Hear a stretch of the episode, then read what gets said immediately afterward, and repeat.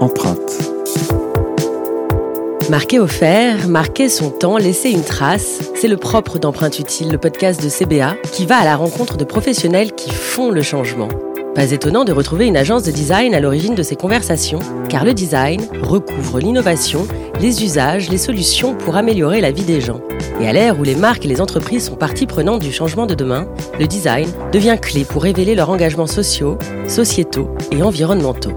CBA vous propose de découvrir son écosystème de changemakers, des femmes et des hommes qui proposent des solutions concrètes pour faire évoluer les marques, les entreprises, la société, les gens, le monde finalement.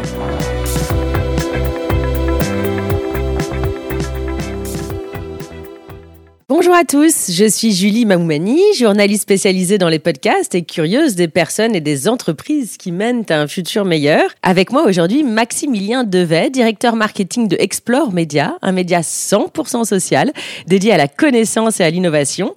Vous souhaitez en savoir plus? Pas de panique, Maximilien nous en dira un peu plus dans quelques instants. Bonjour Maximilien. Bonjour. Alors, est-ce que tu peux nous raconter ce qu'est Explore Media? Bah, Explore Media, c'est un média 100% euh, sur les réseaux sociaux dédié à l'edutainment. Alors, tu vas nous dire ce que c'est l'edutainment Bien sûr, c'est une notion qui nous vient, comme d'habitude, des euh, États-Unis d'Amérique, un mot barbare bien anglicistique, comme on les aime. C'est la contraction de éducation et entertainment. Ça veut dire qu'on produit du contenu pédagogique sur le fond et divertissant sur la forme. C'est-à-dire qu'en fait, dans nos vidéos, on se lève chaque matin pour apprendre des choses aux gens, mais comme on le fait sur les réseaux sociaux, on doit gagner cette fameuse guerre de l'attention. Les trois premières secondes sont les plus importantes. Et donc, du coup, on va enrober cette pédagogie euh, dans du divertissement qui va passer par un choix de sujets originaux, des angles originaux, euh, des images intrigantes, euh, un design, on en reparlera, du coup, assez pop, assez coloré pour que l'œil reste attiré par le, le, contenu. Et donc, on fait ça sur toutes les plateformes social médias, donc TikTok, Facebook, Instagram, Snapchat, LinkedIn et YouTube, évidemment. Alors vous avez 319 000 followers sur Insta. Comment vous avez réussi à atteindre ce reach? Bah, en fait, ce nombre d'abonnés sur Insta, c'est d'ailleurs la plateforme où on est à peu près, euh, on est les, plus faibles parce qu'en fait, on en a 4 millions euh, sur Facebook et 2 millions sur, euh, sur TikTok. En fait, on le fait parce qu'on a une promesse éditoriale, je pense, qui est peut-être un peu détonnante. On n'est pas un média d'actualité déjà. On produit des contenus qui ne rebondissent pas sur la polémique de la veille, sur le drame du lendemain. Et donc, en fait, on va produire un contenu sur du temps long. Nos journalistes ont, du temps, plus d'une semaine pour produire des, des, contenus qui vont se baser sur des recherches de sujets un, un peu hors normes et qui, je pense, euh, sont un peu à contre-courant, un peu de l'infobésité qu'on peut avoir aujourd'hui dans les médias.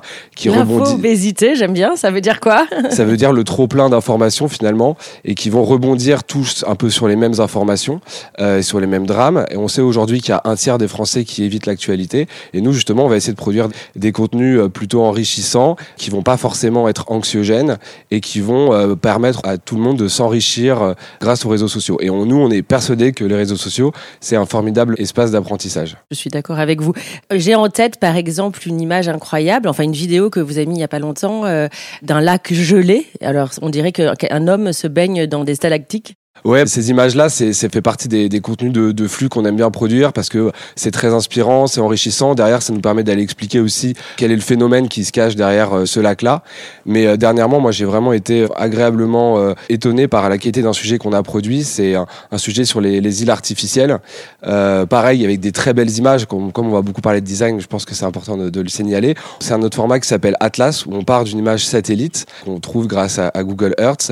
Et en fait, on s'est intéressé à ce phénomène des îles artificielles, notamment à Dubaï, à Palm Jumeirah. Et en fait, à travers euh, l'explication de ces îles-là, on explique énormément de choses. On explique déjà que bah, écologiquement, c'est un drame parce que pour créer ces îles-là, on va devoir draguer du sable et euh, donc du coup affaiblir l'écosystème marin. Et en plus de ça, ces îles sont du coup extrêmement euh, sensibles à l'érosion côtière et donc à la montée des eaux. Donc en fait, à travers ce sujet-là sur les îles artificielles, on peut parler changement climatique, mais on peut aussi parler géopolitique parce que voilà, on explique que euh, la Chine installe des, des bases militaires sur des îles artificielles en mer de Chine pour contrôler un peu les territoires. Et c'est ça que je trouve très intéressant avec une ligne éditoriale comme celle d'Explore Media, c'est qu'en fait, à travers un sujet comme ça assez sensationnaliste, on va pouvoir euh, éduquer les gens sur plein de notions diverses comme bah, l'écologie, l'histoire, la géographie, euh, etc. Dubaï était hyper fier il y a 20 ans de ces îles artificielles et maintenant on se rend compte euh, vraiment des difficultés environnementales liées à, ça. Évidemment.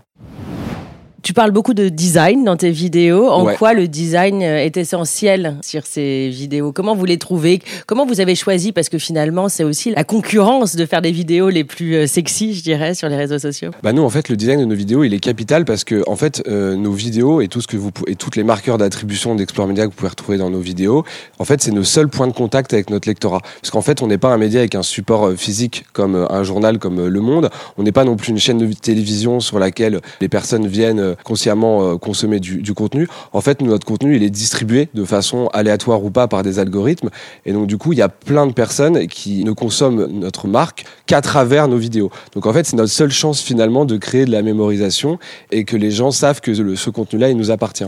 Donc, en fait, le design chez nous, il est capital parce que sans ça, en fait, les gens ne savent pas euh, quel contenu ils consomment. D'autant qu'aujourd'hui, sur les nouvelles plateformes comme, euh, comme TikTok, aujourd'hui, la plupart des gens qui regardent nos contenus sont même pas des gens qui sont forcément abonnés à Explore Media, mais en fait, ils sont à un instant T, on leur distribue ce contenu-là parce que ça correspond à ce qu'ils ont envie de consommer. Et donc, du coup, forcément, ils savent même pas qui est l'émetteur. Et donc, si on n'a pas des codes graphiques très forts, un logo, des, animations, une charte graphique euh, colorée, etc., en fait, les gens ne savent même plus qui est le média qui va diffuser ce contenu-là. Donc, en fait, la question du design pour un média 100% social, elle est vraiment au cœur des enjeux et des préoccupations. Et nous, on a fait ce travail là en 2021 de complètement changer euh, notre charte graphique avec euh, un logo jaune très visible. Voilà, le jaune, c'est quand même un peu la couleur flashy par excellence. Vous avez un encadré aussi? Voilà, on a un encadré. On a aussi beaucoup d'animation entre les plans avec toujours cette couleur jaune et bleue qui vient rappeler un peu la couleur du média. Et c'est absolument primordial parce que sans ça, en fait, les gens ils peuvent penser que ce, ce, contenu il est issu de n'importe quel autre créateur de contenu. Après, évidemment, il y a notre ton, notre patte, les sujets qu'on choisit. Mais le design, d'autant plus sur les réseaux sociaux et pour un média comme le nôtre, mais pour n'importe quelle marque, en fait, il doit vraiment être euh, réfléchi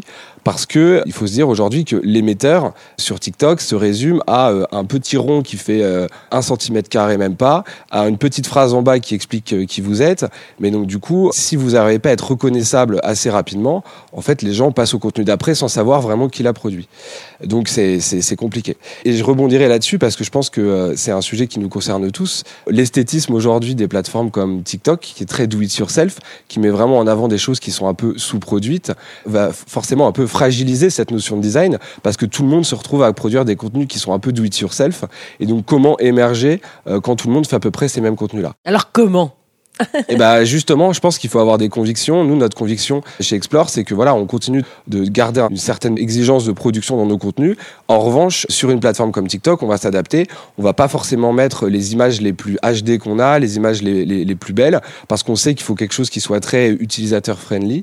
Tandis que sur des plateformes comme YouTube, là, au contraire, il y a une course à l'armement, si je pourrais dire. C'est-à-dire que les, les YouTubeurs ont de plus en plus de moyens pour produire des contenus. Et là, justement, il faut vraiment tout miser sur la qualité du contenu, la qualité des images. Et, ce qui me fait dire un, autre truc, c'est que sur YouTube, la façon dont votre contenu sera accessible, c'est par les, miniatures. Vous savez, c'est ces petites images qui font 3 euh, cm sur 4 cm, qui sont en fait euh, la porte d'entrée du catalogue quand vous êtes sur YouTube, un peu comme si vous étiez sur Netflix. Et aujourd'hui, euh, ces miniatures-là, elles ont une importance énorme sur la viralité du contenu. C'est-à-dire qu'entre une bonne et une mauvaise miniature, votre contenu il peut faire 20 fois plus de performance. Dingue. Ouais. Et Comment alors vous la choisissez, vous? On les teste en interne. On fait toujours des votes pour savoir quelle est la, miniature la plus impactante. Parfois, on les AB teste euh, aussi. Et ça peut aller très très loin. C'est-à-dire que nous, encore, ça va, on, le fait de, de façon euh, normale. Instinctive, instinctive aussi. Mais il y a des youtubeurs, notamment comme MrBeast, qui est le plus gros youtubeur au monde, qui a avoué il y a pas longtemps dans une interview qu'il dépensait plus de 10 000 euros pour une miniature. Donc, il dépense 10 000 euros pour une image qui fait 3 cm sur 2. Et c'est ça qui est absolument dingue. Et, et pour fabriquer l'image, parce qu'en fait, tu prends pas l'image de ta vidéo Non, justement, en fait, tu fabriques une image qui va être en fait une synthèse euh, de ta vidéo et qui va amener les gens à cliquer dessus. Et cette image-là, en fait, si elle est mauvaise, ton contenu, il peut faire euh, beaucoup, beaucoup moins de performance. Et donc, ça pose aussi la question du design, puisqu'en fait, euh, nous, on, a, on essaye que toutes ces images-là, toutes ces vignettes, elles soient cohérentes, elles rentrent dans notre charte graphique, et que quand tu vois cette image-là apparaître sur ton catalogue YouTube, en fait, tu saches que tu vas, tu vas avoir un, contenu Explore Média. Alors, dis-nous ta vignette dont tu es le plus fier. alors je je sais pas trop, bah justement celle euh, si on en a fait une il y a pas longtemps que j'ai trouvé assez intéressante. On est allé euh, dans le chantier du Grand Paris, on s'est intéressé aux tunneliers. Donc c'est ces énormes machines qui font 2000 tonnes et qui creusent les tunnels du futur métro et cette vignette justement, c'est cette espèce de grand monstre qui est ce tunnelier qui m'a fait un peu penser au verre dans Dune et forcément ça étonne. On avait mis on a mis une flèche jaune avec écrit un monstre de 20 000 tonnes pour évidemment pour créer un petit peu la, la sensation et c'est un sujet qui, qui fonctionne, euh, qui fonctionne très bien. Et vous êtes une grosse rédaction, comment ça marche? Est-ce que c'est comme une rédaction euh, traditionnelle d'un canard? Bah, la vraie différence, c'est comme on est un média euh, d'edutainment et qu'on rebondit pas sur l'actualité, on n'a pas une rédaction qui se réunit euh, tous les matins pour savoir ce qui s'est passé pendant la nuit euh, en Ukraine ou ce qui, la prochaine conférence de presse du, président. Mais en revanche, on a quand même une rédaction d'une peu près 5 à 10 journalistes, dont la plupart ont une carte de presse et qui se réunissent chaque semaine pour savoir quels sont les sujets qu'ils vont produire en fonction bah, de leur veille évidemment, de leurs aspirations personnelles et aussi un peu de, de ce qui fonctionne sur les réseaux sociaux parce que on écoute aussi euh, euh, ce qui fonctionne. C'est important euh, d'être dans, dans l'air du temps. Explore Média, c'est quoi vos sujets préférés? Bah, un de nos sujets de prédilection, c'est l'innovation, parce qu'en fait, on, s'est créé en 2017 avec un média qui s'appelait Une innovation par jour, qui est une page qui existe encore aujourd'hui, qui a 2,5 millions d'abonnés euh, sur Facebook. Donc l'innovation, c'est vraiment euh, au cœur de notre ligne éditoriale. Après, on a beaucoup d'autres sujets comme euh, l'histoire, la géographie, notamment avec ce fameux format que j'appelle Atlas, où on part d'une image satellite, comme je vous l'expliquais, et après on explique un peu toutes les ramifications et tous les, les tenants aux aboutissants. On parle beaucoup d'énergie aussi. D'ailleurs, on travaille beaucoup avec des annonceurs du secteur de l'énergie parce qu'en fait, euh, un de nos métiers, c'est de simplifier le réel c'est de décomplexifier euh, bah, justement l'innovation, la recherche. Des sujets qui peuvent être compliqués euh, pour le tout à fait. Mais qui sont extrêmement difficiles. honnêtement, voilà, je pense que la plupart des entreprises qui sont engagées entre guillemets dans une dans une démarche de, de développement durable, elles dépensent des millions d'euros en recherche et développement pour diminuer de 5 à 10% le plastique, pour diminuer de 20% je sais pas, la consommation d'électricité dans leurs usines. Ça, c'est des choses qui prennent des années à se faire. Il y a des ingénieurs de dingue qui bossent là-dessus. Et pour autant, derrière, il faut aller l'expliquer au grand public. Et nous, en fait, on adore expliquer ce genre de choses parce que, voilà, on, a cette patte graphique aussi, on en reparlera. Euh, on est très fort dans le motion design. Donc, euh, pour simplifier. Alors, est-ce que vous pourrez. Oui, voilà. c'est quoi le motion design? Exactement. En fait, c'est une espèce de schématisation animée. C'est, euh, si vous voulez, de l'infographie 4.0, mais beaucoup plus, beaucoup plus sexy, beaucoup plus attrayante. Et grâce à ces schémas-là, en fait, on va expliquer bah, comment on relie l'énergie d'une éolienne à un foyer. On va expliquer comment fonctionne la batterie d'une voiture électrique. Et en fait, tous ces sujets-là, on arrive à les traiter parce que justement, on a ce pôle motion design que je salue et que j'embrasse parce qu'ils sont vraiment très très forts chez nous, qui est, composé de 5 personnes, ce qui est beaucoup, parce qu'on a un média de 35 personnes. Mais ces gens-là, ils sont presque dédiés à ce, motion design-là et, euh, et ils rendent vraiment les choses beaucoup plus simples à comprendre. Avec vos plus de 8 millions d'abonnés euh, sur les réseaux, est-ce qu'on peut dire qu'Explore euh, Media est un outil de sensibilisation? Est-ce qui pousse à l'action? Alors euh, complètement, bah, déjà par le biais de l'innovation. Euh, nous, l'innovation, on la traite depuis 2017. Évidemment, euh, l'innovation qu'on traite aujourd'hui majoritairement, c'est une innovation qui est positive, c'est une innovation à impact. Donc voilà, on aime bien montrer ces innovations qui vont rendre notre quotidien plus durable. En revanche, on évite de sombrer non plus dans le technosolutionnisme. Hein. L'idée, c'est pas de dire que l'innovation va tout changer. Et ce qu'aiment bien faire nos, nos journalistes, c'est de, quand ils présentent l'innovation, c'est de rappeler aussi quel est le problème qu'elle résout. Donc par exemple, quand on va parler d'un robot qui nettoie les plages, on va expliquer qu'un mégot euh, pollue 500 litres d'eau. Et ce qui est cool, c'est qu'on va rentrer par cette solution, par cette solution innovation. Derrière, on va recontextualiser, expliquer le problème et expliquer les gestes. Et j'ai un autre exemple en tête parce que comme on a un média qui fait de la pédagogie, on est très fort aussi sur euh, toutes les actions de prévention. Et on a travaillé euh, récemment et on va retravailler avec le ministère de la Transition écologique sur une campagne de prévention autour des feux de forêt. Et l'année dernière, on avait fait une vidéo qui a fait euh, plus de 20 millions de vues sur TikTok qui explique d'où vient euh, l'incendie de Gonfaron qui a ravagé le Var euh, en 2020 ou en 2021. Et on explique en fait, on a remonté toute l'histoire de cet incendie pour arriver au mégot de cigarette qui avait été jeté sur une aire d'autoroute. Et en fait, donc on a fait une vidéo pour expliquer ça, en expliquant aussi les ravages qu'a causé cet incendie-là. Grâce à cette vidéo, bah, j'espère qu'une certaine partie des gens qui ont vu cette vidéo arrêteront de jeter leur mégot de cigarette dans, dans la rue ou même aux alentours des forêts, notamment avec les sécheresses. Et même tout court, hein, parce même- qu'on sait ce que c'est. Alors, on, on peut écouter nos autres podcasts où on raconte comment on fait pour recycler du mégot, mais c'est une catastrophe écologique, en effet. On a déjà fait une vidéo justement sur euh, une entreprise qui s'appelle Mego qui recycle des mégots de cigarettes pour en faire euh, du mobilier euh, urbain. Donc, vous sensibilisez et vous espérez que voilà, ça, ça pousse à l'action. C'est du journalisme à impact, comme on dit. ou Ouais, pas? journalisme à impact. On aime bien aussi ce terme de journalisme d'explication parce qu'en fait, nous, le but aussi, c'est pas, on n'est pas un média d'idéologie. On, est, on évite de dire aux gens quoi penser, quoi faire.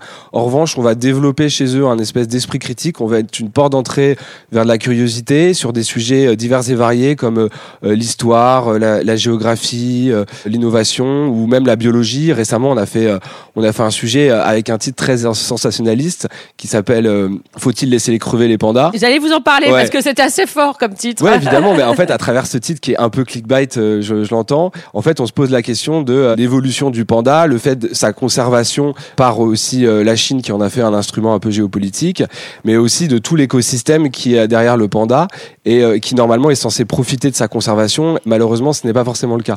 Et donc, en fait, à travers ces sujets-là un peu fun, en fait, on explique plein de choses qui derrière peuvent, euh, j'espère, inspirer les gens pour euh, bah, s'intéresser plus profondément à, la conservation des écosystèmes, etc. Et il y a un autre sujet sur lequel j'aimerais euh, j'aimerais rebondir, c'est la marque employeur. C'est-à-dire qu'aujourd'hui, il y a un, marché du travail qui est, qui est en tension euh, euh, énormément sur plein, dans plein de domaines, notamment des domaines de l'ingénierie, pour trouver justement ces gens qui vont inventer bah, les solutions de demain. Il y a plein de boîtes qui sont dans l'énergie, dans l'industrie, qui n'arrivent pas forcément à recruter des talents. Et nous, en fait, on travaille beaucoup avec bah, des boîtes comme Enedis ou Renault et on fait des vidéos pour expliquer les métiers, pourquoi c'est intéressant, pourquoi c'est fun et pourquoi ils devraient euh, postuler ou au moins euh, réfléchir à, faire ces métiers-là. Parce que, bah, en fait, les gens euh, qui vont travailler chez Enedis demain en chargé de mission, c'est des gens qui vont participer au raccordement des énergies renouvelables en France. Et en fait, on a besoin de ces gens-là parce que on, on essaie d'avoir un mix énergétique de plus en plus vertueux. Mais si on n'a personne pour fabriquer les panneaux solaires et pour les relier euh, à- au foyer en France, bah, forcément, ça fait un problème. Donc, le, la- le- le- le changement, enfin, la, la solution au changement climatique, elle viendra aussi par la formation de talents. Et nous, on essaye d'inspirer ces talents en montrant justement ces innovations et ces métiers-là. Ce serait génial que, que ça marche. Et non, mais ça fonctionne en plus, hein, je vous jure. Et alors, Maximilien, avec toute votre expertise, est-ce que vous pouvez me dire ce que c'est qu'une marque utile selon vous?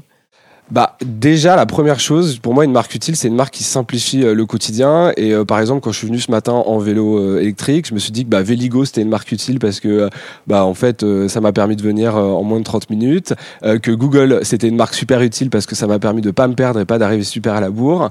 Donc déjà ça pour moi c'est une des premières choses. Après une marque utile c'est vraiment une marque qui est dans l'action plus que dans la communication. Alors ça peut paraître paradoxal en tant que communicant de dire ça mais nous voilà on essaie toujours que les vidéos qu'on fait pour des clients, par exemple, elles soient basées sur des preuves qui soient euh, tangibles, et euh, on fait en sorte que et on fait en sorte que faire des sujets les plus intéressants possibles quand on a euh, ces, preuves-là. Euh, enfin, une marque utile quand on parle de communication, parce que c'est un peu mon métier. Pour moi, c'est une marque qui a une posture de coach. C'est une marque qui apprend. Honnêtement, moi, je suis très fan de la ligne éditoriale, par exemple, d'un Between ou d'un Decathlon, qui m'apprend à resserrer la roue d'un vélo.